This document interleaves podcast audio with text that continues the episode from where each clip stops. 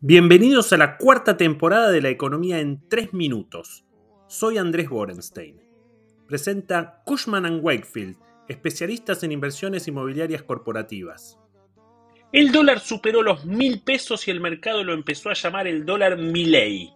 Claro, el desastre de este gobierno no es culpa del libertario, pero obviamente puso su granito de arena cuando dijo en prime time que el peso vale menos que excremento. El que avisa no es traidor, dicen por ahí. El peor día del mercado cambiario fue el martes, cuando el billete llegó a 1050 y algunas almas malvadas lo llamaron el dólar Néstor Kirchner. En los últimos casi 22 años, la cotización se multiplicó por mil. Una locura si pensamos que en 2001 todavía un peso era un dólar.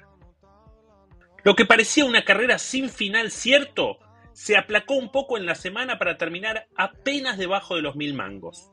Eso fue porque hubo un virtual feriado cambiario el jueves. El gobierno se acuerda de que hay cuevas solo cuando sube el billete y el jueves fue a cerrar una de las grandes. Sin cuevas mayoristas, el minorista no puede operar porque no tiene dónde descargar sus operaciones. De manera que así Masita consiguió un feriado de tres días. Dos ya estaban marcados desde hace un año y no son parte del manotón de ahogado del jueves. Está claro que ya saben que no pueden proveer credibilidad y entonces lo único que queda es bloquear el mercado. Si el rival es más hábil, pegamos patadas. Eso sí, los dólares de mercado legales subieron fuerte el jueves. No se puede tapar el sol con la mano, amigos. Ahora quedan cuatro días para evitar un descalabro mayor y con los resultados del 22 puestos, ver qué hace Sergio Tomás con el dólar. No hablemos de Pese porque debe estar deprimido con la nota que sacó en ese concurso de banqueros centrales.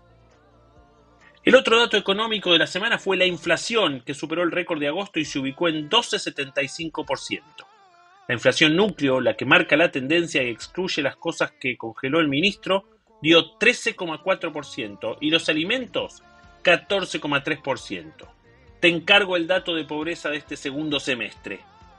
Los próximos meses difícilmente bajen a un dígito.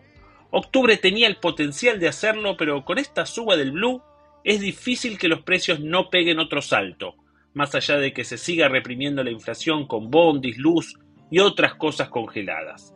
Quizás sea más bajo que septiembre, pero eso es lo máximo a lo que podría aspirar. Ahora la inflación del 2023 va a cerrar en 180% de acuerdo a la encuesta del Banco Central. Para un servidor va a estar unos puntos más arriba que eso y hay respetados colegas que ya están en 200% y subiendo. Milagro que haya gente que quiera la continuidad de esto. El Banco Central respondió al dato del INDEX subiendo la tasa nominal al 133% y la tasa efectiva a 259%. Parece una locura, pero 11% mensual con más de 12 de inflación no lo es tanto. Esta suba es controversial. Todo el mundo tiene claro que no va a parar la inflación y ni siquiera es un antídoto para que la gente deje de comprar dólares. Pero es lo único que le queda al central dentro del menú de instrumentos convencionales.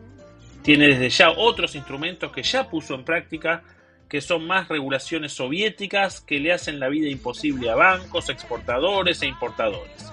Pusieron toda la carne al asador. Pasó Stalin y dijo que aflojen un poco. Mientras tanto, en varios sectores los empresarios prefieren no vender. Empieza a no haber precios. Los plazos de pago se hacen cortísimos y toda la economía está patas para arriba. Hay problemas de oferta y de demanda. En agosto ya sabemos que los salarios no estuvieron ni cerca de la inflación. En septiembre probablemente tampoco. Difícil que el consumo funcione.